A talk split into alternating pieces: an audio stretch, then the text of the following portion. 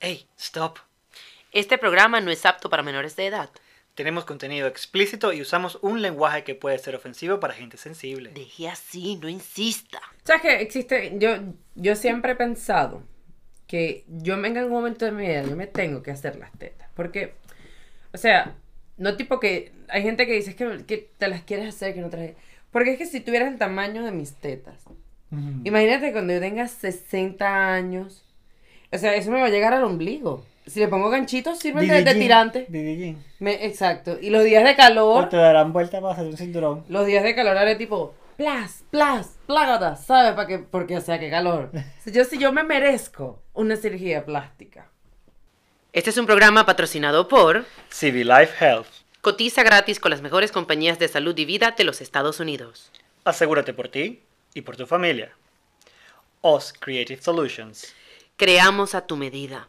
Número uno en mercadeo digital. Benebazar, tu tienda latina en Dublín. Variedad de productos y excelente calidad. Vida y aceites esenciales. Te ofrece soluciones naturales. Al punto. Porque lo bueno se comparte.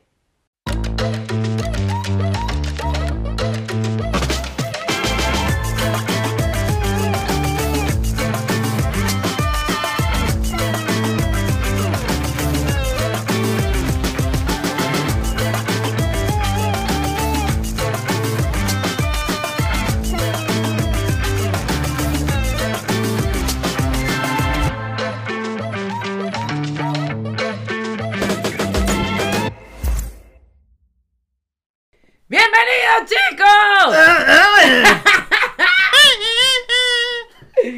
No, de nuevo, de nuevo. Bienvenido. Le digo a Fran, me contamos hasta tres, que es lo más chistoso. Y igual él no cabe. No, ca- bueno, pero bueno, esto es. ¡Como a esta hora! Bienvenidos, muchachones. ¿Cómo está todo? Programa conducido por. Elena Romero. Y Franbert Torres. Oli. Hello, my friend. Ajá. Ah, my African vibe. Pa, pa, pa, Plas, plas, plas, plas, plas, por la avenida. Mira, ya va. Párame esto. Pe- Pero ya va, ¿por qué?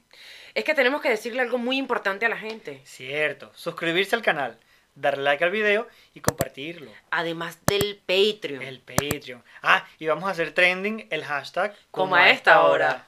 Miren mi estilo nuevo. A las amigas que quieran hacerse un estilo como este, que te quieras tener tus dreadlocks, voy a hacer un poco de publicidad, por favor, porque las chicas me trataron bien. Ok.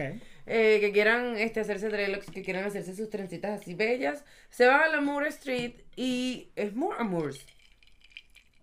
Moors. Moores Street. Pero tienen que. Los que no están aquí en, en Dublín, pues viajan hasta Dublín. Para que se hagan las trencitas con mi querida amiga Precious.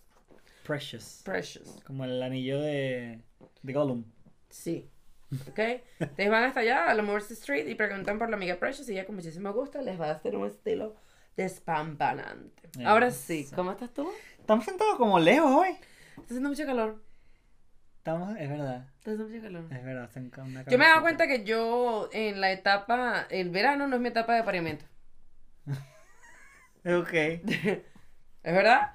Durante el verano, Es que hace mucho calor. claro, durante el verano es horrible Hace aparearse. calor, Pero calor. ahora digo yo, ah, ese, ya va, antes de entrar en materia. Aquí como estornudo chicos siempre. Vamos a entrar en materia y después decimos todo lo que vamos a decir. Ok, vale, ok. porque es que esto es importante decirlo. Uno en el verano no puede entrar en etapa de apareamiento porque da toda calor. Respirar, moverte da calor. Tocar a alguien así es, es como pegajoso. Exacto, pero ahora digo yo, mami, tú eres de Venezuela. Ahí todo el tiempo un maldito verano, mi amor. es verdad. Ahí te ponías tu tolerita con 30 grados. ¿Cómo te hacías para reproducir en Venezuela? Y hablando de, de Precious, dime Sudáfrica, esa gente que se reproduce tanto. Ah, pero eso ya. O sea, estoy hablando de, de, de un. de- Oye, ya dice, hay un calor, déjame decirte. Claro, pero digo, yo, por ejemplo, yo soy de Venezuela y ahora, desde que estoy aquí, es que me he puesto con este cifrinismo de que el verano no es mi tipo de apareamiento. Bueno, O porque sea, no es que sé. no, que no, pero no. No, que no. Ay, coño, me- Ajá. Y eso se queda, porque mira, eso es palabra cierta. Palabra cierta, no, que no, que no, pero.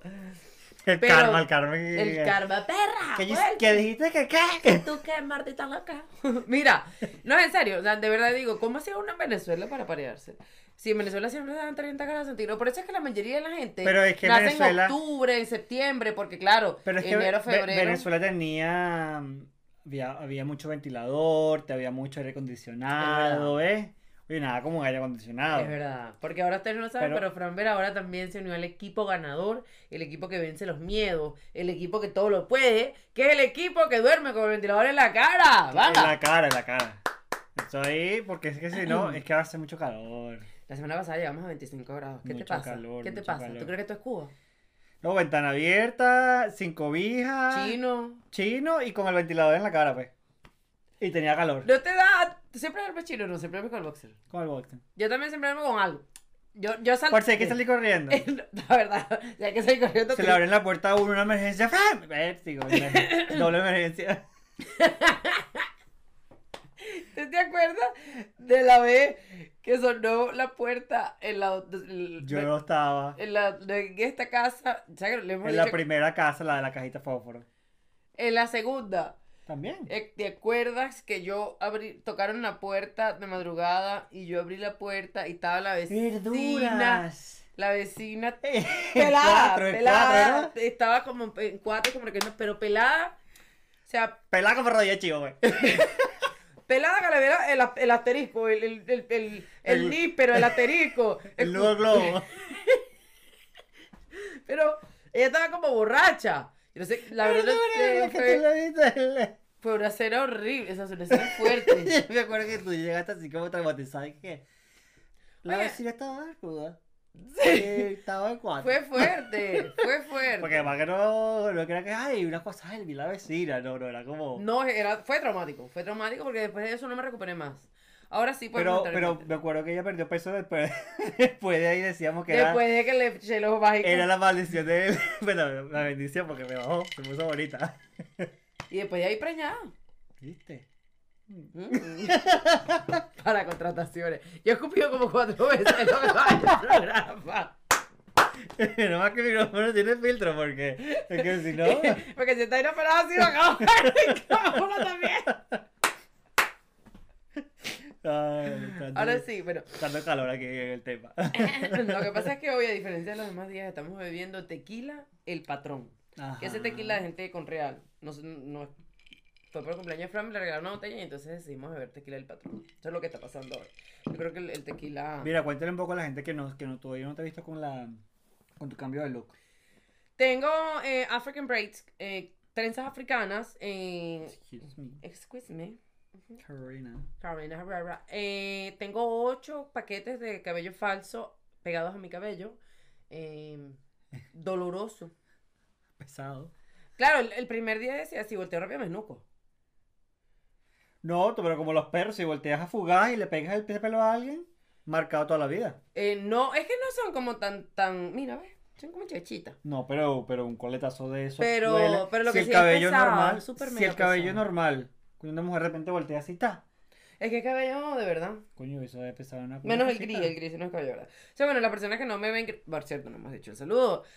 Eh, a todas las personas que nos escuchan en el circuito radio web les decimos gracias por la sintonía, nuestros amigos del circuito extremo 89.5 FM Venezuela, Radiocriollisima.com, New York, Miami y los Estados Unidos. a lo latinofm.com Mallorca, España, 3242, la radio, Chile, Sudamérica. elvisjtradio.com Massachusetts, United States, Radio8.com, en el estado Táchira, Venezuela. a nuestros amigos de Pana Salsa en Panamá y a todo el circuito eh, radio, Radio web, web. que es más, es que no quiero decir otra vez que son más de cinco países. Son más de seis países.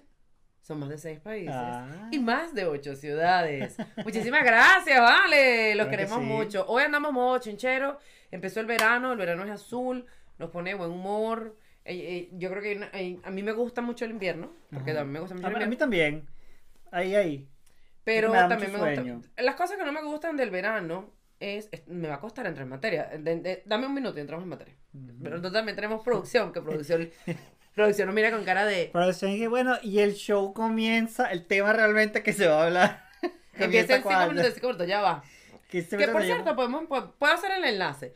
Tú Ajá. sabes que ya ab- reabrieron los gimnasios, entonces tenemos dos semanas todo el mundo de ir al gimnasio. Pero estás dejando los cuentos Pero es que voy para allá, voy para allá con el la verano.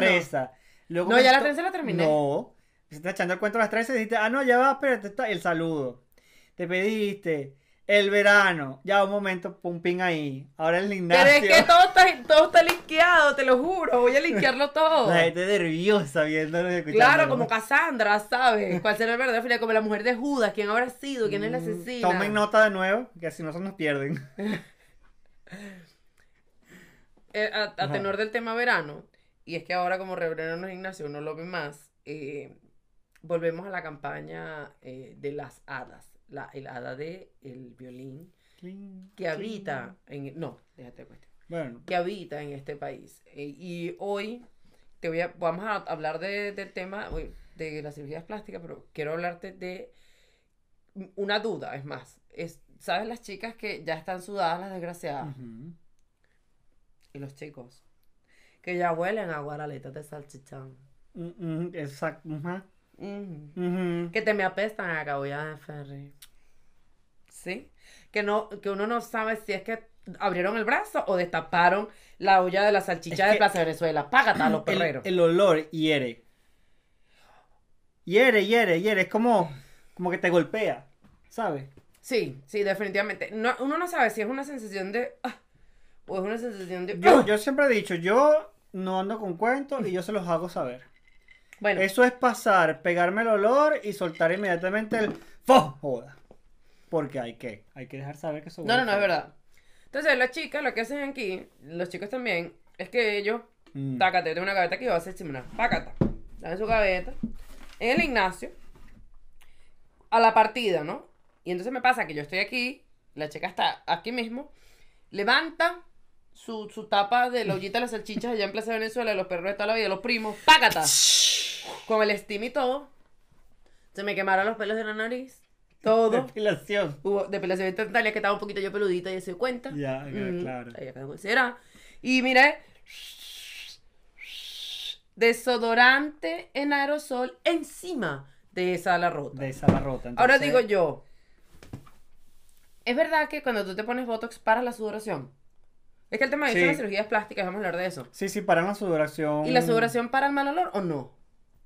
Creo que no tiene nada que ver. Creo que puedes tener mal olor igual. ¿Sí? Creo que sí. No está relacionado al tema de la sudoración, porque yo sé que es una bacteria, pero yo por lo general sí asumo que la gente que, que- más suda por lo general tiene un olor por más. Pero puede que no sudes porque si no te bañas en tres días, en una semana vas a oler mal igual. Pero es que esta gente normalmente se baña, a ver, en el verano. Yo ayer vi a uno que agarró la toallita que estuvo cargando todo el día con el que se secó el sudor Ajá. y se la metió por debajo de la camisa a secarse las axilas. Axilas, Las axilas. que eso ya del sur de España. Se secó sus axilas y se vistió y se fue, me imagino que a trabajar. Pero ni siquiera hubo shh, spray, spray. Bueno. Entonces uno ve cada cosa. Exacto. Bueno, ahora sí que estábamos conversando. Vuelvo al tema de las trenzas. De- ven- de- Me di varias cuenta de varias cosas con las trenzas. La Ajá. primera es que uno cualquier cambio que se hace, mira, eso mueve esas aguas. Uno mueve agua. Uno mueve Claro. Bla, bla, bla, bla, bla, todo, cualquier tamuro, antiguo, nuevo, veterano, todo, empiezan a caer. Uy, Claro, come que por favor. Ah, no, eso no- ese ya es otro, otro, otro espécimen, pero eh, obviamente porque los que ya están ahí en fila tratan de buscar cualquier tema de conversar y como ya no tienen. Ajá. De Oye, look, impresionante, impresionante. Y la otra es que me di cuenta de que no me caería mal los lifting. Es el, el facial. Porque, o sea, tuve dos chicas. Ahí te están hablando hasta los pelos de la, de la ceja, ¿no? Porque, Pero ven acá, es que yo tenía una chica de cada lado, mi amiga Precious y su asistente, porque mi amiga Precious es ¿cómo una se llamaba? profesional. ¿Te acuerdas el nombre del asistente? No, porque era un nombre nigeriano, voy a ser sincera. Ok. No, sabes que ellos tienen un nombre nigeriano y el nombre de aquí. Y el nombre, ok. Y mi amiga Precious se cambió, ajá, mi amiga Precious se cambió su nombre a Precious. Precious. Pero la otra chica no. Entonces así como, mm, ah, mm. Un momento patrocinado por. Bueno, no, este. Bueno, no me cae. Porque eso fue una mechoneada, Fanamber. Dura. Dura, sí. Es que yo veo de aquí, claro, la, la tensión que hay en esos pelitos. No, el día que lo estaban haciendo. Ella te dice, eh, para ser bella y que. hold, hold it there, my friend. To be precious, you have to take it all, you know. Yo, ay, pero mami, claro. Yo te he dicho algo, yo desde que momento que te vi, a mí me dio un poquito como de claustrofobia. Claustrofobia. He bebido tequila, muchacha. Bueno, no es que no sé qué fobia es, entonces la, más cerca- la, la que tengo archivada de primera es esa. Pero es que me dio como un poquito de pánico. y Ansiedad. Yo, yo creo que me hubiese Britney Spears. Y yo me los hubiese picado ya de una porque siento que me va a doler. Yo te conté que me dio como, me da como pesadillas todavía. Bueno, me dio los primeros días. En plan, porque como tengo el cabello tan, tan templado, tu cuerpo te manda como una señal de, mira, pasa algo y es la trencita así. Yo ya te he dicho, no, no, no. Yo, Britney Spears. Yo agarro una tijera y digo, ya, quítame esto, ya, quítamelo, quítamelo. Pero bueno, a tenor de todo lo que importa, tendremos que el tema de hoy eh, va relacionado con las cirugías plásticas. Y aunque ustedes lo crean, las cirugías plásticas están desde mucho, mucho antes de Lila Morillo. Eh, Bueno, mira, ya. Mucho más allá de, de la mamá de Cher. eh, las, las cirugías plásticas estéticas, eh, bueno, obviamente entre más ha pasado el tiempo, más se han vuelto como que de moda. Y ha sido como mucho más tendencia en cuanto a que las mujeres. Primero era una cuestión como que de mujeres, ¿no? Porque, bueno, obviamente que si el pecho, Pamela Anderson, quiero tener las tetas como unas patillas. Sí, pero ya hoy en día ya son de género, todo el mundo. Exactamente. Por eso te digo, al principio era como muy de mujeres, luego ya. eh, De hecho, por aquí tenemos un dato curioso que dice que eh, los americanos han gastado más de 12 billones de dólares en cirugías para el 2014. para el 2014. Venga. Y bueno, y más de Oye. 5 millones de estadounidenses son adictos a las cirugías estéticas. Oye, eso ¿Será no que, es eh. ¿Será que se vaya más accesible? No, yo he escuchado que es mucho más accesible, no sé, eh, Tailandia, Turquía. Sí, bueno, pero para ellos, para ellos Brasil viajar hasta incluso. Turquía y esto es un gasto más grande que la cirugía itself. Bueno, para los americanos. Porque aquí Pero en porque Irlanda, aquí en ¿no? Irlanda no, aquí en Irlanda la mayoría de gente se hace todo ahí. en Turquía, Turquía. O, o Tailandia. Es verdad. Barato, barato. Barato, barato. Pero bueno, lo importante, ya ustedes saben las cirugías plásticas que yo quiero hacerme. Si yo tuviera la oportunidad para hacer un teletú, y yo siempre lo he dicho, yo no tengo esos problemas. Yo le diría al cirujano, de aquí para abajo confío en ti. yo no tengo esos problemas, que eche cuchillo por donde usted Tú eres el artista. Claro, Destácate. destácate tu lienzo. Pero bueno, Mira, ahora también tenemos eh, cirugías inusuales. exacto, vamos a enfocarnos hacia lo poco común, que hay tela. Tela. Tela, tela, tela. Tela. A ver, la primera. Esta es una mi- me parece interesante porque es el implante del bigote. El sueño de todo lampiño. Y uno que otro hombre fetichista. En mi caso, estos son cuatro meses de no afeitarme. Y una pelea constante para que se afeite. Cuatro meses sin afeitarme. Tres pelos torres. Literal, porque se pide torre. ¿Qué te parece eso? Yo digo, conchale. Pero ahora te voy a contar que yo tengo un amigo brasilero aquí que, eh, por cierto, es un- es un estilista espectacular aquí en Irlanda. Y él se fue a Turquía a ponerse su, Implante de cabello. no barba, De barba. pero completa. Oh, wow. La barba tur- de la barba turca, la de la de toda la vida. Claro, y entonces cuando él se toma su primera foto y la monta en las redes sociales, ¿De dónde sacaron los pelos? pelo de fundillo, no voy a decir dónde era. O sea, eso parecía que le habían de verdad puesto pelo de fundillo. Y No, así no. rojo, rojo, rojo. Pero claro, después le explicó de aquí, del- de la, La parte de atrás de la Sí, cabeza. la sacan de la nuca. Igual que para el implante de arriba. Le sacaron de la parte de atrás de la cabeza. eh, y, y bueno, que la cirugía, la una cuestión duró horas y horas porque fue uno a uno. Uno a uno, sí, señora. Pero le quedó súper mega poblada. Ahora digo, se hizo la barba, la tuvo por un rato y ahora se la afeita. No, no, no. De hecho, yo no me he afeitado el bigote, te voy a decir la verdad. Yo me compré un producto que me salió un poquito caro. Es como para mantenérmelo, pues, para que esté limpio, huele sabroso, ponga suavecito. Pendeja ¿Quién te huele a ti el bigote? Pendeja de uno. Yo. Mm. Te tengo cerca de la nariz. ¿Ves? ¿A ustedes les gusta que yo haga esa pregunta Y, y cuando me lo compré ese día dije, ya me fastidié el bigote, me lo voy a comprar. Y luego me acuerdo que me compré el producto y dije, no. Tú tú sabes que estás bien porque ya tu mismo te regaña. Usted se compró eso, usted se, se cala su bigote ahora.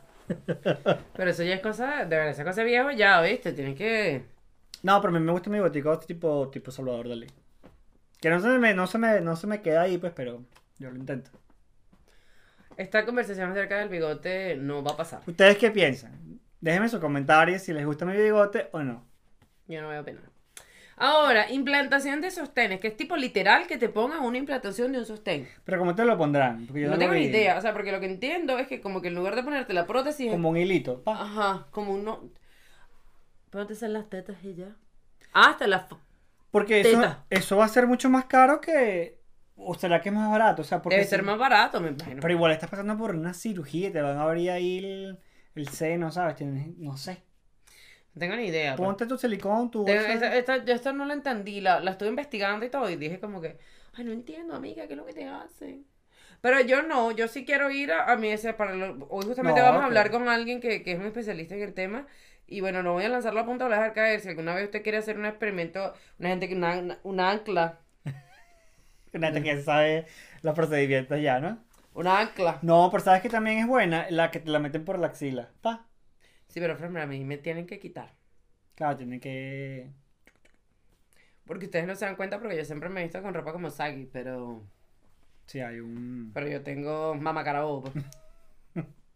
Pero bueno, hay varias, pero te digo, hay varias. Está la que le, le- te quitan la tapita de la aureola. Y te meten la, la prótesis. ¿Cómo meten eso por ahí? No lo sé. Yo lo he visto, es asqueroso y lloras. Está la que te hacen Por la axila. por la axila. Que me parece. ¿Quién pensó? Oye, ¿y se lo metemos por la axila? Un cirujano plástico que sabe de eso y sabe. Pero, a ver. Y la otra, bueno, la que es la más común, la del ancla. Pero la del ancla Porque- es cuando tienen que quitarte tejido. Sí, o está muy caída para que ella pueda quedar como más Claro, ajustadita. pero cuando te hacen el ancla siempre te quitan tejido. Ajustadita, ajustadita. Claro. Para que te- se tienen que. Corta, Sí. pega, recorta. Una Ah, cuestión. pero eso queda por ahí abajito, eso no se ve. A ver, Pero bueno. este, otra cirugía que es bastante, para mí, useless, inútil, es la de los, los huequitos de, la, de los cachetes, de los mejillas. Los quitas en las mejillas. ¿Tú tienes huequitos en la mejilla? Creo que no, yo tengo mucha mejilla. Yo las tenía cuando era chiquita. Tú tienes un poquito, sí. Ahí Mira. tienes un poquito. Mm. No, yo solo tengo mucha mejilla, mira. Es mejilla, me- majilla, majilla. Eh, mejilla y, y frente. Y así. y todo lo demás aquí. un pequeño, una pequeña problema de distribución aquí. Por eso es que te estás perfeccionista con la distribución del espacio, ¿verdad? Claro. Porque te estás molesto contigo. Claro, yo vi y dije eso, viste, una diagramación incorrecta. Totalmente. Pero ahora, también hablando de esto de los huequitos. O sea, hay gente que se hace cirugías que se ven bien cuando están jóvenes, Ajá. ¿sabes? Ajá. Tú dices, ah, pero ya cuando tu cuerpo empieza a, mm, A, denotar la edad, mi amor. mm, eso no se ve igual. Yo O sea, no- tienes que retocártelo, pero igual no queda igual. No sé, siento que es un... Es que hay cosas que yo, ¿para qué? ¿Qué pasó? ¿Por No qué? sé. ¿Qué hiciste? ¿Cuándo? ¿Cómo?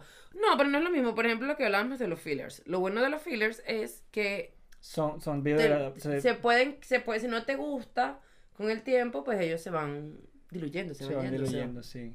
Entonces hay una diferencia. Son como biodegradables, ¿no? Básicamente. Biodegradable. Claro, se diluyen biológicamente, se degradan, biodegradable, como el... Yo creo que Pues en eso este solo- momento Framber va a poner musiquita de de ascensor y va a poner aquí cuál es la palabra correcta para no quedar de estúpidos, porque hoy vamos a hablar con un especialista.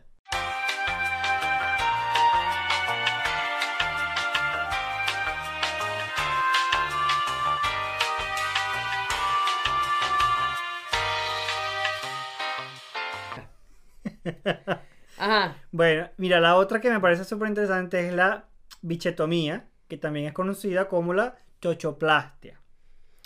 Entonces, La dice reconstrucción de bacon. la reconstrucción de bacon, la que tiene, la que es muy cachetona, ¿verdad? Se recoge. Y se recoge un poquito para que le quede un poquito más delgadita. O también es básicamente aquellas que desean tener la virginidad de nueva. De nuevo. Que en este caso escucho muchas cristianas contentas con la idea. Bueno, pero ni tanto, porque yo te decía antes, las cristianas normalmente lo que hacen es fiesta en el patio atrás. En el patio atrás. Sí, ellos no, en vez de hacer fiesta en, en, el- en la casa, Es dentro de la calle, puro patio de atrás. Es verdad. Que hablando del patio de atrás, también está la gente que se hace blanqueamientos anales. Pero ya va, antes que tú digas algo, quiero, quiero, quiero me- ya va. Te das, calma tu velocidad porque todavía no te he contado el cuento de la chochoplastia. Cuéntame, esto es tan interesante. No me lo he hecho, por si acaso. Por falta real, siempre he dicho. Eh, para empezar, esto es una estafa. O sea, esto es como que si tú me digas que tú a una camionetica Panteón La Fuente la vas a poner cero kilómetros. Esa es la camionetica que más da vuelta por toda Caracas. O sea, no realmente, pero sí queda. Yo conozco a alguien que se lo hizo. Yo también, pero ya va, voy para allá. Pero esa camionetica había rodado. Ah, no, esto también. Esa camionetica rodó. Ahora tú me dices que es que yo tuve 10 muchachitos y se me tasajeó el bacon. Es distinto. Es distinto porque ahí te entiendo. Ahora, pero, bueno. Ah, esta, este era más de. Camionetica paseo. Sí, bueno, también, tú sabes, cada quien hace con su... No, este sí había tenido hijos y cosas así. No, no, no, no, pero ya va. Espérate. Ajá. Esta, primero cristiano. Mm. Yo no sé cómo hizo ella para ser cristiana y se casó dos veces. Este, ¿Enviudó? no tengo ni idea. Lo que sí sé es que para su boda, ella se mandó a hacer, o sea, Teletubby. Se mandó. Todo. Framber. Nariz, mentón, pecho. O sea que el, el, el marido se casó con otra, pues. Sí, sí. No, él conoció a una y se casó con otra. Mm. Mm. Así sí. Nos casamos, pero con una condición.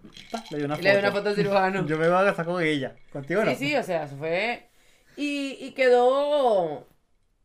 Quedó. Claro, porque eran con el- cristianos. Claro, y tenía que llegar virgen al matrimonio. Por eso se hizo la. Yo creo que será este cristiano flexible. Como heteroflexible, cristiano Ah, flexible. Bueno, pero para llegar virgen al matrimonio, ya, pa, hizo el proceso de nuevo Ah, de chochoplastia para llegar de nuevo, um. digamos, cero kilómetros. Ahora sí, hablemos de los blanqueamientos.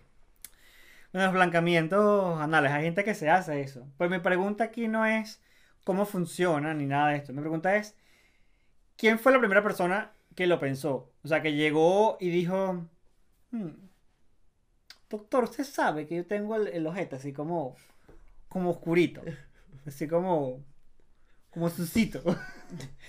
Suscito. Coño, si te sucio otra cosa. Ya va. Ya va, me pone nerviosa. No habrá Me tocó manera- mucha cabella porque te están muy apretadas las trenzas para que me critiquen. No habrá manera de que usted me pule ese ojete. o sea, ¿cómo fue la conversación? Supongo que no fueron esta palabra porque puede ser mal interpretado, me acabo de dar cuenta. Pero. Pero. ya me puse rojo otra vez. Pero. ¿Quién fue esa primera persona que lo pensó? Y el primer doctor que lo aceptó, que dijo: Yo no sé ese tema. Ah, ya No Fran está tratando de recuperarse de su chinazo, de su pulida de ojete, porque le va a decir al médico que le pula el ojete. No, yo no. ¿Por qué? Yo no. ¿Por qué, señor? La, la semana pasada fue... El de cigüeña. No, pero ya va. Las cosas como son. Yo no le voy a decir a ningún doctor nada. Estoy hablando metafóricamente la primera persona que le dijo eso al doctor. ok, púlame el ojete. Me dio calor. Pero en fin. Bueno, El ya primer va. doctor que Pero dijo yo, eso, yo pues. sí, yo sí puedo, yo, eh, relate.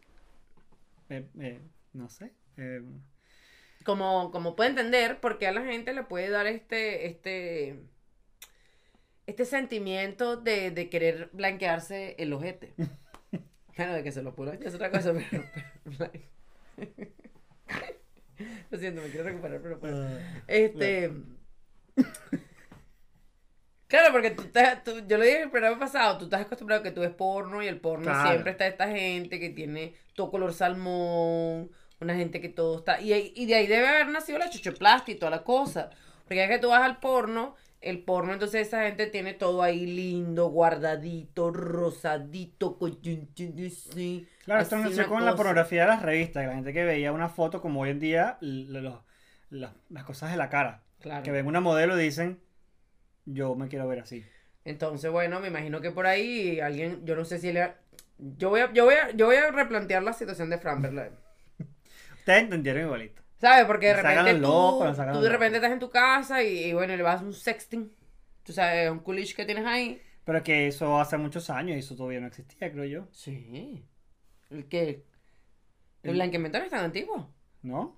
No, pero de 10 años. No sé. Claro. Hasta que tenga 20, ya hace 20 años ya teléfono con cámara. Es verdad. Ay, te hacía ociosa. Llegaba y te tomé una foto, un video casero, un Roxana Díaz atrás por tercera vez en el programa. Usted ya hace un video casero, una cosa, y de repente te das cuenta de que tú tienes el, el ojete, como le dice Fran, pero el, el, el- el nudo de la bomba, del globito, Tiznado. lo, lo tienes un poco oscuro. Lo tienes un poco opaco. Lo tienes un poco sucio, no. Sin sucio. brillo, sin vida. sí. Sí, le falta, le falta algo, ¿eh? Entonces, claro, tú ves eso y que tienes el oído como cansado. También te ahí negrito y como, como que si se quemó y quedó el pobrecito así. Sí. Y en vez de tener toda la juguetería guardada, tú más bien tienes como que el playground abierto, ¿sabes? Seguro que está tirado en la sala. Eso, está así como, ¡guau! Tornado. ¿Ves? Entonces, claro, tú estás que hacer un videito casero, una cosa a tu pareja, un pracatacatán, y te das cuenta de que tienes esa situación ahí, y tú dices, conchale, yo quisiera que mi pareja. O te divorcias y, y quieres darle ese golpe a tu pareja. Todo puede pasar, está bien. Entonces tú llegas y vas a decir y le dices, mira, yo quisiera que tú me pongas el, el, el porche de la casa y el patio así. Bello, papá. Le Bello. lleva foto, le lleva foto. Yo llevara. para que, porque yo, Claro. a esto. Claro, tú puedes explicarte, pero si no entiendes lo mismo, tú crees que se vea exactamente como lo Claro, entonces, bueno, me imagino que el primer cirujano le habla de hecho, coño, te puedo, te puedo recoger todos los jugueterías que tienes en la sala, te puedo cerrar el playground y ponerte cochetona, pero no puedo, o te quito los cachetes, el exceso de cachete, pero no puedo cambiarle el color a- al patio, pues, porque esa piedra se manchó. Esa piedra, Claro, eso ni con lejía. ¿Ves? Entonces, bueno, ahí empezaron. Pero yo me imagino que en un futuro no muy lejano, nos, a- a- la gente como, los hablará. como los blancamientos de dientes, que ya te lo puedes hacer en casa. Claro, eso que te iba a decir. La gente, la gente, la gente chanceará entre ellos, una aplicación, una cosa, pam, pam, pam. Hola, ¿cómo estás? También me digas, me voy a blanquear el ano y vengo. Vértigo. Claro, eso pasará, porque ahora es muy normal. Polvito, una cosa. Es que yo te ponía a ver, de un futuro, uno no va a saber si la gente con la que uno, la gente que uno conoció y la gente como nació son la misma persona. Hasta que tengan ese hijo. Porque la, en la genética no hay verdad, cirugía plástica. Todavía. Pero, exacto, todavía. Mira, ahora otra cosa que me parece súper interesante. Cirugías de famosos que nunca debieron hacerse. Como el Ken, que era Ken y ahora es Barbie. Es... Agua de Jamaica que estaban de limón, pero son de tamarindo. Tipo, tipo, yo creo que tu problema no era lo que tú querías hacer. Era cómo querías tú que jugaran contigo. Em, Puede ser. O él quería ser, o ella, no sé ya cómo referirme en este caso, una muñeca, pero no especificó cuál. Yo imagino que él ahorita irá por la vida. Yo soy la que Quiero quiero ser. ser. Yo soy una Barbie girl. O Me imagino. sea, pero ahora se ve más natural que nunca, pues. ¿Esto, es- ¿Esto es sarcasmo? o- puro y duro. Ok. Pero de verdad, o sea, que, que se ve como. que si le toca se desarma. Sí, sí. Es que hay mucha gente que. Por ejemplo, el papá de las Kardashian. Mm. Él pasó un poquito como de quiero verme como una muñeca a Quiero verme como una muñeca de plástico. lo, lo eres. Chucky. Pero bueno, muñeca al fin. Sí, sí, o sea, ¿qué pasa? ¿Dónde está el límite? Hay gente que te da dolor ver que se ha tocado la cara, como Mónica, la de, la de Friends, como... Zac Efron. Zac- Ay, Zac Efron, ya lo hemos nombrado varias veces. ¿Por qué te haces esto? Este, hay gente que lo negará toda su vida, pero bueno, hay artistas que no los vamos a nombrar para no entrar en detalle, pero hay artistas venezolanas que también se han querido hacer una cosa y le ha salido el tiro por la culata. De hecho, hay una que me parece súper interesante. Ella se llama Jocelyn Wallenstein. Y es una de las mujeres más controvertidas, bueno, famosa porque ella es el gato humano. Básicamente. Y según ella dice que ella se quiso hacer esto porque su quería mantener a su esposo, para amarrar al marido, como quien dice. Pero Porque, que él- será que, que era un por- gato y le cayó agua. Porque... porque ahí es que yo te iba a preguntar, ¿cuál referencia usaste de gato? Porque eso era como medio gremlin. Y ahora y la otra, ya basta, no puedo dejar de men- mencionarla. La duquesa del alba. Y Donatella Y Versace. Donatella, que ella, ella, ella es como su reemplazo. Donatella Versace. O sea, que ellas me salen de noche o hasta de A mí día. Donatella Versace me parece tan descarada cuando dice que ella lo único que ha hecho es ponerse botox en los labios. Excuse me. En serio. Me limpio. Óyeme, eh. Tablón, tablón, ella y tablón, pues. Sí, Donatella Versace es algo. ¿Tú te harías cirugía plástica? ¿Sabes qué sé? Porque yo siempre quiero ser como un teletubby. ¿Y tú? Yo también me haría, dependiendo de- del tema. Pero no con cualquier, persona. Si yo me la hago, con alguien profesional en el que yo pueda confiar. Como por ejemplo, Bueno, hoy vamos a estar entrevistando a un experto en el tema. Él es cirujano plástico, facial, corporal. Es muy reconocido en Venezuela, Latinoamérica y, bueno, sobre todo por las misas. nada más y nada menos que al doctor Pedro Vargas Durán. Ajá, ¡Bienvenido! Bienvenido, doctor Pedro. ¿Cómo estás tú? Cuéntanos todo. Mira, esta envidia que me da el cielo, que se ve desde tu casa, me está matando, ¿viste? O sea, este programa... se ve- Extrañamos el Caribe. No hay nada como el Caribe, definitivamente. Aquí, mira, el clima es perfecto. Genial. Mira, para las personas que no te conocen, el doctor Pedro Vargas Durán este, es cirujano. Además de que Bueno, los médicos reconocidos que ha tratado mises, muchas caras famosas. También. Cuéntanos un poco de ti, cómo llegas, por qué estudiaste medicina, por qué llegaste a la cirugía plástica. Échanos ese cuento. Bueno, eso te lo puede demostrar mi último post que puse en el Instagram. ¿no? Yo estudié medicina porque creo que fue una decisión de vida. Desde los cinco años sabía que iba a ser médico, sabía que iba a ser cirujano. Mi mamá es cirujano. Mi primera guardia la hice a los cinco años porque ella no tenía con quién dejarme y bueno, Ah, no me quedaba otra que ir al hospital. Y a los 10 años ya dije que iba a ser cirujano plástico. Fue una meta que me tracé y bueno, aquí estoy. Pero, Pero eh, esta de ser cirujano plástico viene por, por porque lo viste en casa o, o por, a ver, siempre hay un No, motivo mi- detrás de todo. Mira, mi mamá es cirujano general, ella nunca hizo la parte plástica, pero a mí siempre me gustó la perfección. Yo soy una persona bien perfeccionista, bien delicada con lo que hago. Eh, si vas a mi closet puedes ver todo por colores, todo es así medio, medio toc. Y sabía que tenía, que a pesar de que me gustaba mucho la, ciru- la cirugía general, porque obviamente es una cosa que te llena, salvar una vida, cuando operas un tiro, una apendicitis, eh, cuando se quita, hace una histerectomía, es algo que te llena muchísimo. Me gustaba era cambiar esa, ese, ese interno para expresarlo a través de lo externo, porque creo que esa es la, la, la verdadera esencia de la cirugía plástica. Porque la cirugía plástica no solo es mama, es hacer nariz, pues hacer lifting facial también. eh, es la parte reconstructiva. Cuando atiendes un quemado, un niño quemado, te lo prometo que la satisfacción es una cosa que te llena demasiado.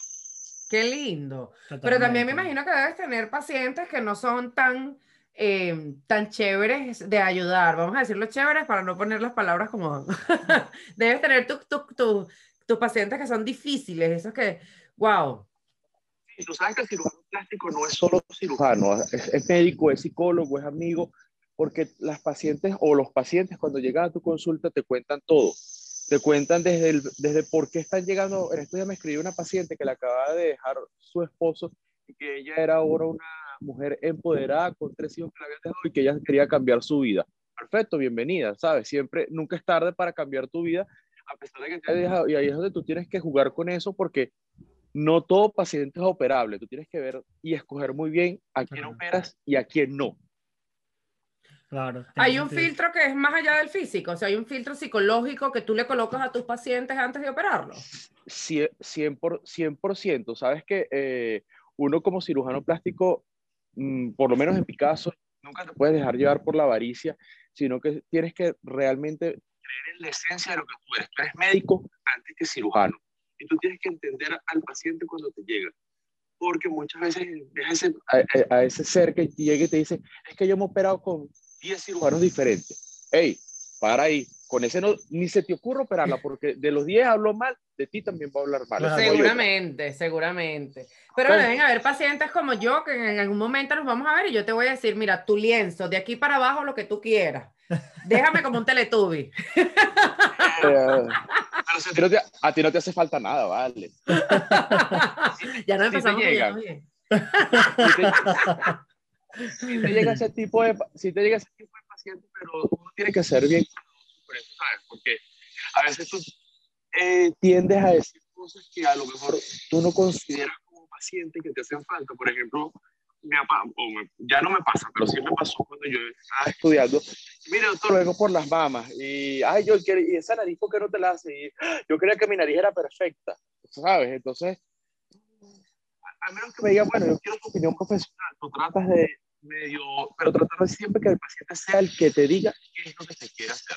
No tuya. Buen punto. Claro. Bueno, también es que son inseguridades. Yo creo que todos tenemos un poquito de, ese, de ese tema de, de inseguridades que, que te harías. Yo hice un chiste eh, más temprano en el programa, eh, bueno, porque es un poco la personalidad que tengo, que es que de, de ser honesta, y decía que las mujeres que tenemos el busto grande natural, en algún momento en nuestras vidas se va a caer. O sea, esto es situación gravedad, o sea, eso va a caer. Y, y, y, y tú sientes como que la presión social de me, me quiero poner un vestido o me quiero poner cierta ropa y estás ahí, esa, ay Dios mío, esas teticas cansadas, ¿sabes? tú, tú quieres ayudar. Sí, bueno, tú, por- ahí, tú sabes que eso es, eso es bien, de- eh, es bien delicado porque lo he visto mucho con, con, con otro tipo de colegas. Eso que tú hablas de, la- de- de- de las mamas, todo tiende a caer. Y cuando tú entiendes que eh, cuando haces cirugía plástica, tú tienes que ser 100% honesto porque hay pacientes que te imponen una conducta quirúrgica. Ok. Y te- doc- doctor, es que a mí no me gustan las cicatrices grandes. Cuando tú te dejas llevar por el, por el hecho de que a la paciente no le gustan las cicatrices grandes, después tie- tienden a que con el paso de los años o con el paso de los meses pase eso, que por lo menos una mamá se caiga porque no le gustó la cicatriz en T. Si va a ir a hablar mal de ti, es preferible ofrecerle, mire, yo tengo todas las soluciones para que esa cicatriz realmente con el tiempo por lo menos se disimule o desaparezca. Que antes de hacer una mala praxis y que después se caiga y entonces te diga el paciente, ay, mire doctor, es que usted me operó mal. Es Me un buen imagino. punto. Hablando de cosas que se caen. eh, que eh, sabemos soy, que... Soy cirujano, soy cirujano plástico, neurólogo.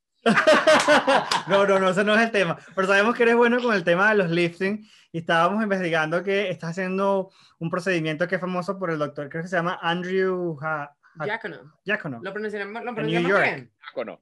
Yeah. Diácono, de Sí, New York. sí. Y eres es- el es único que lo está es- haciendo en es- es Venezuela. Es, en Nueva York.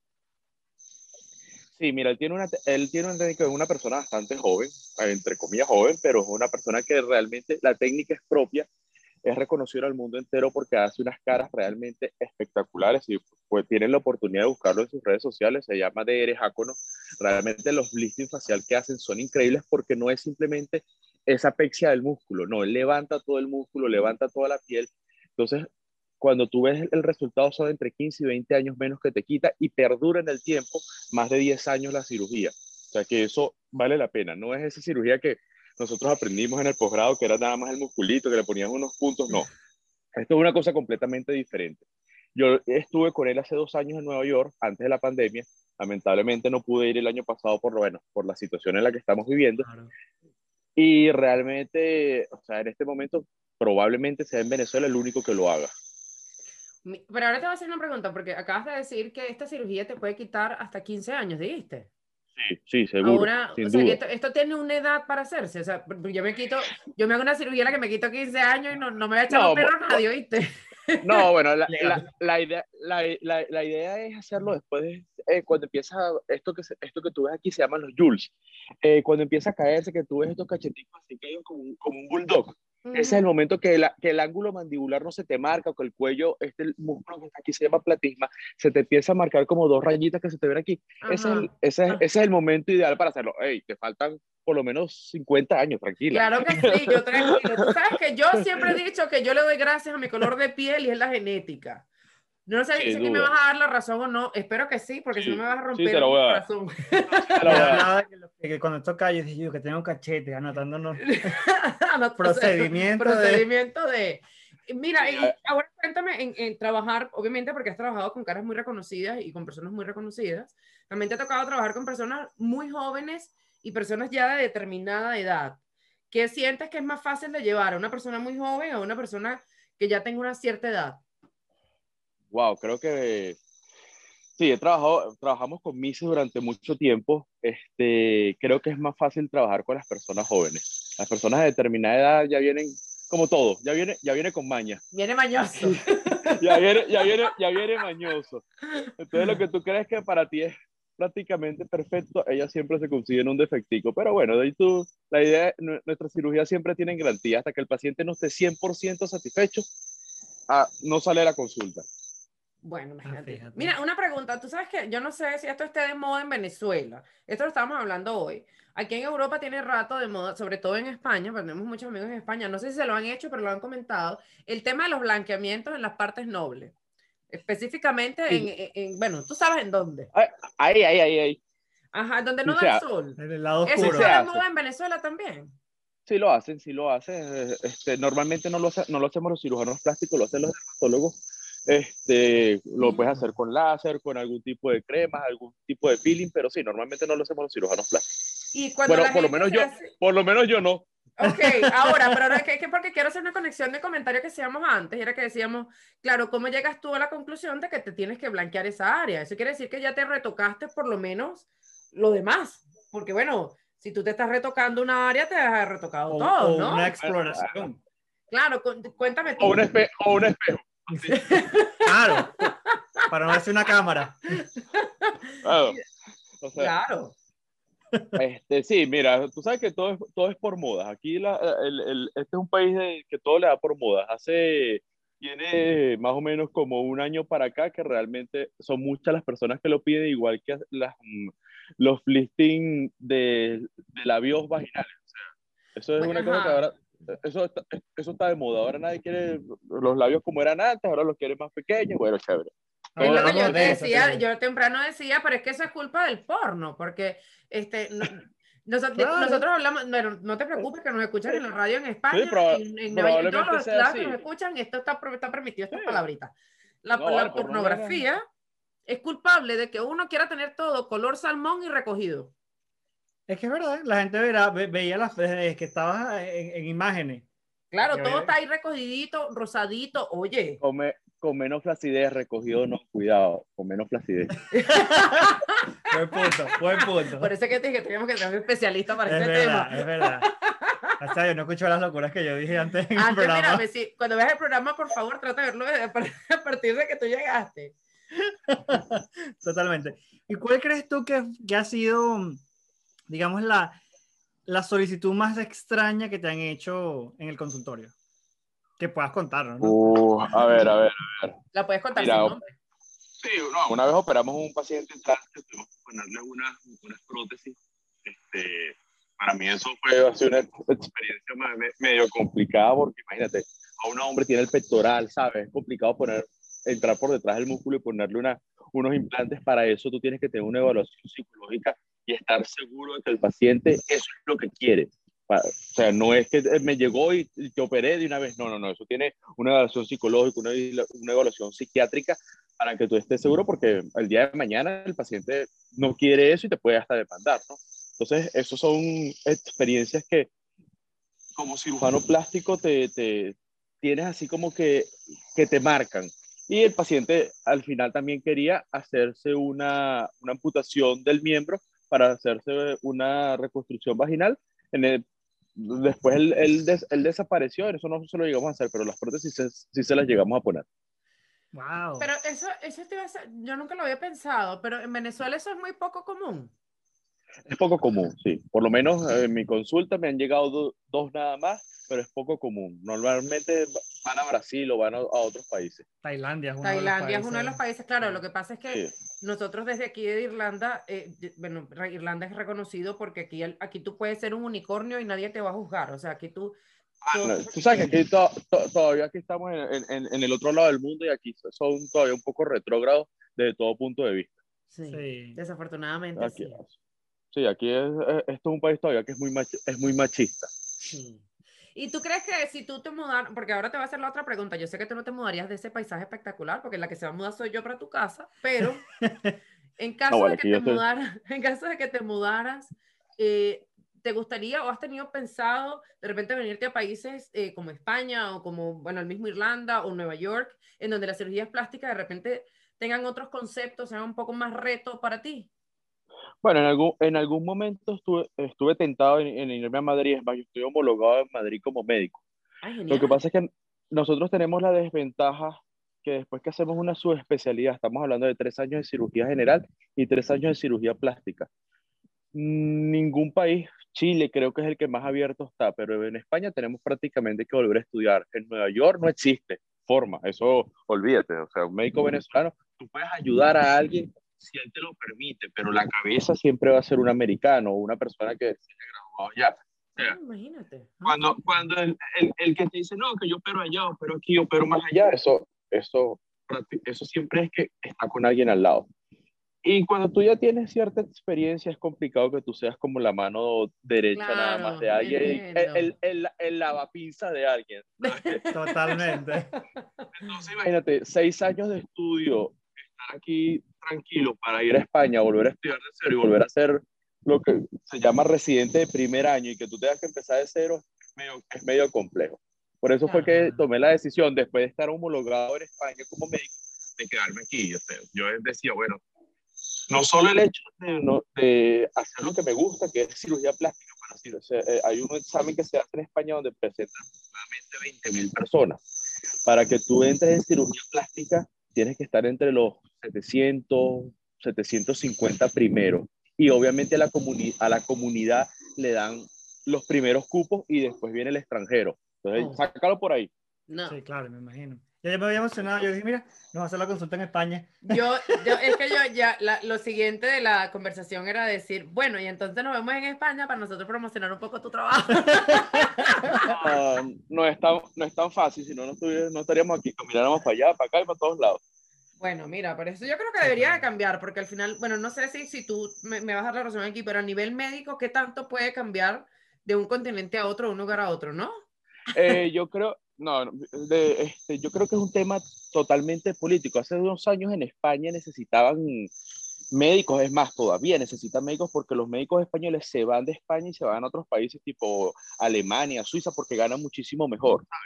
Entonces, cuando tú te pones a pensar, Chile lo hizo muy inteligentemente porque ellos estaban ávidos de médicos y efectivamente tú te vas con tu título, presentas un examen en Chile de posgrado y nada, y, y te ponen a hacer como una especie de rural y después entras a tu posgrado y eres cirujano plástico. Genial. Yo decía, pero ¿cómo demonios? O sea, España que necesita tantos médicos y que de aquí de Venezuela no era como, lamentablemente, y no, no me da pena decirlo, como lo que venía a Colombia en, en, la- en la, en la época de los 50, 60, para Venezuela lo que venía era la clase muy baja de Colombia. Lo que se ha ido de los 5 millones y pico de venezolanos que se han ido de Venezuela, prácticamente el 60-70% son personas absolutamente preparadas. Imagínate yo que con dos que con- yo con dos posgrados tenga que empezar de cero. Eso no tiene ningún sentido. O sea, si yo fuese presidente de un país, le digo, vénganse todos para acá, que ustedes ya no me cuestan nada. Tú sabes lo que cuesta una carrera de medicina. Es verdad. O sea, Sí. una carrera, estamos hablando de 13 años de que tú tienes que pagarle a alguien para formarlo, porque a mí, me, a mí en el posgrado el, el Estado me pagaba en, en los hospitales. Que ya yo me haya formado por un país. O sea, me deberían dar las gracias. Venga para acá, señor. Bienvenido a, la, a España ¿Verdad que sí? De verdad que sí, no, nunca lo había visto desde un ese punto de vista, Es pero... un, tu- es un tema de política de Estado que no entiendo por qué los españoles no lo han, no lo han tomado así. Aquí, y aquí se han ido, mira, de mi promoción se fueron el 90% de mis compañeros y del 90% creo que el 60 y pico está en España. Y todos Sí. hicieron posgrado, todos empezaron a hacer posgrado de cero. Sí, es que es verdad, los españoles se van a otros países de Europa porque es mucho, es, es mejor pagado. Es más rentable, es más Irlanda, rentable.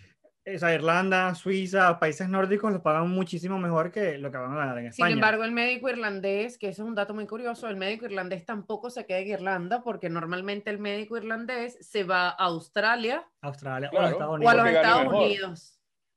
Claro, porque gana mejor, pero por, por eso te digo, o sea, es un tema, un tema de, de- de política que, bueno, allá algún día, ojalá que lo piensen un poquito mejor, porque aquí el éxodo de, de- profesionales es grandísimo. Tú ves cuando se gradúan los muchachos de, de médicos, el que se queda aquí y hoy por hoy, muchísimo menos, es súper, súper bajito. Mira, cuéntame algo, ¿te afectó de alguna manera el tema pandemia, tu trabajo? 100%, 100%. Nosotros o sea, el año pasado estuvimos parados tres meses, pues volvimos a abrir un mes, volvimos a parar un mes y los pacientes, pues a pesar de que nosotros tomamos todas las medidas de bioseguridad y le hacemos PCR a todo paciente que va a una cirugía plástica, pues el miedo es libre, ¿sabes? Nosotros, ape- claro. noso- nosotros, nosotros trabajamos en un ambulatorio pequeño donde no entran pacientes de emergencia, simplemente son pacientes eh, que se van a, a intervenir y se dan de alta el mismo día o al día siguiente, o sea que ahí no corres el riesgo de tener a pacientes hospitalizados e infectados. Pero de todas formas, cualquiera de esos o, o el mismo personal puede estar contaminado y las pacientes pues Se asustan. este, no, no, se asustaron y nos costó mucho volver a arrancar y, toda- y todavía vamos en el proceso de, bueno, ahí vamos arrancando, pero bueno, poco a poco. Genial. Mira, ¿hay algún mensaje? Porque bueno, ya vamos a ir como, como cerrando esta bella conversación contigo. Me encantaría hablar contigo, pero en el momento que primero me vamos a mudar para esa casa porque ese clima del Caribe me tiene Pero tú eres como carita feliz. Ah, yo sabes, yo tengo, yo llego allá con, con muñequito incluido. Claro. Ah, bueno, está bien. Te, te la puedo mostrar. Mira, aquí atrás. Qué belleza. El Ávila. El, el Ávila atrás. Wow. Creo que la Eh, última atrás vez que el Ávila fue hace seis años. Seis años. Hace seis años fue la última vez que vi el Ávila, imagínate Igual, tú. sí. Bueno, ahí lo tienes. Qué belleza.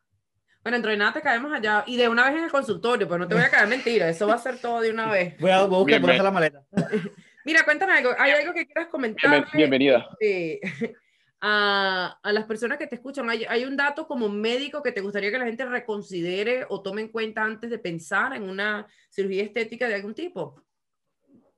Sí, bueno, mira, este, ya que ustedes son escuchados en varias partes, primero que no le tengan miedo a Venezuela. Venezuela no es el Congo ese que creen que era hace unos años que venía por acá y en la puerta del aeropuerto se estaban asaltando, que aquí no hay nada, que hay todo. Nosotros tenemos, hacemos cirugía de primer mundo con la, la tecnología lo más avanzado que hay, porque para eso nos hemos preparado y hemos comprado equipos para ello. La, eh, la clínica donde trabajamos tiene planta eléctrica, hay agua, luz, tenemos todo, o sea, ¿Me puedes decir el nombre de la hay- clínica? eh, ambulatorio poliespecialística MEDIS en Santa Fe. Genial. que Eh, en Venezuela. Si, si vienen del exterior, nosotros tenemos capacidad para irlos a buscar, el, el hotel, la atención pre y postoperatoria. Ok, tene- hacemos todo lo que es, es la parte de... eh, disculpa. Ajá. Sí. Eh, no, no pasa nada. Hace- a- a- hace- hacemos todo lo que es tu- turismo estético, ¿ok? Y no, y no hay que tener, eh, no hay que tenerle miedo porque realmente aquí estamos en capacidad de resolver cualquier cirugía, no solo estética, cualquier cirugía de cualquier índole. Esto me encanta porque las Mira. personas que nos escuchan, eh, vamos a darles un saludo a todas las personas que nos escuchan desde el circuito radio web, eh, desde el circuito extremo 89.5 en Venezuela, Tenemos a radiocriollísima.com en New York, Miami, los Estados Unidos. a lo Latino FM en Mallorca, España, 342 La Radio en Chile y Sudamérica. Elvis JT, la radio en Massachusetts, Radiogocho.com, el estado Táchira, en el Venezuela. estado Táchira, Venezuela, y a nuestros amigos de Panasalsa en Panamá. Estamos en más de seis ciudades, eh, Seis perdón, seis países países y y ocho ocho ciudades. Yo ciudades. siempre digo esto al revés. Yo tengo un vicio con el tema de los, de los números horribles. Este, pero bueno, que, que están escuchando que haces este, un Sí. paquete, un servicio completo, no solo para que vayan a replantearse esos retoquitos que todos queremos, porque yo lo he hecho siempre, yo en cualquier momento me voy a poner como un teletubi, le voy a dar, le voy a decir al doctor Pedro, mira, este es tu lienzo, lo que tú quieras, confío en ti. Totalmente.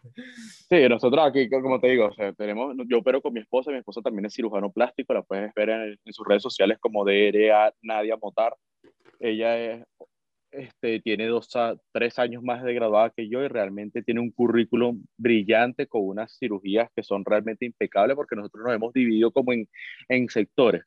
Como, como somos familia, la idea no es mole- molestarnos entre nosotros. Entonces ella, yo, a pesar de que yo lo hago y, soy, y lo hago muy bien, ella se ha especializado en lo que es mamas y cuerpo, haciendo lipos de alta definición.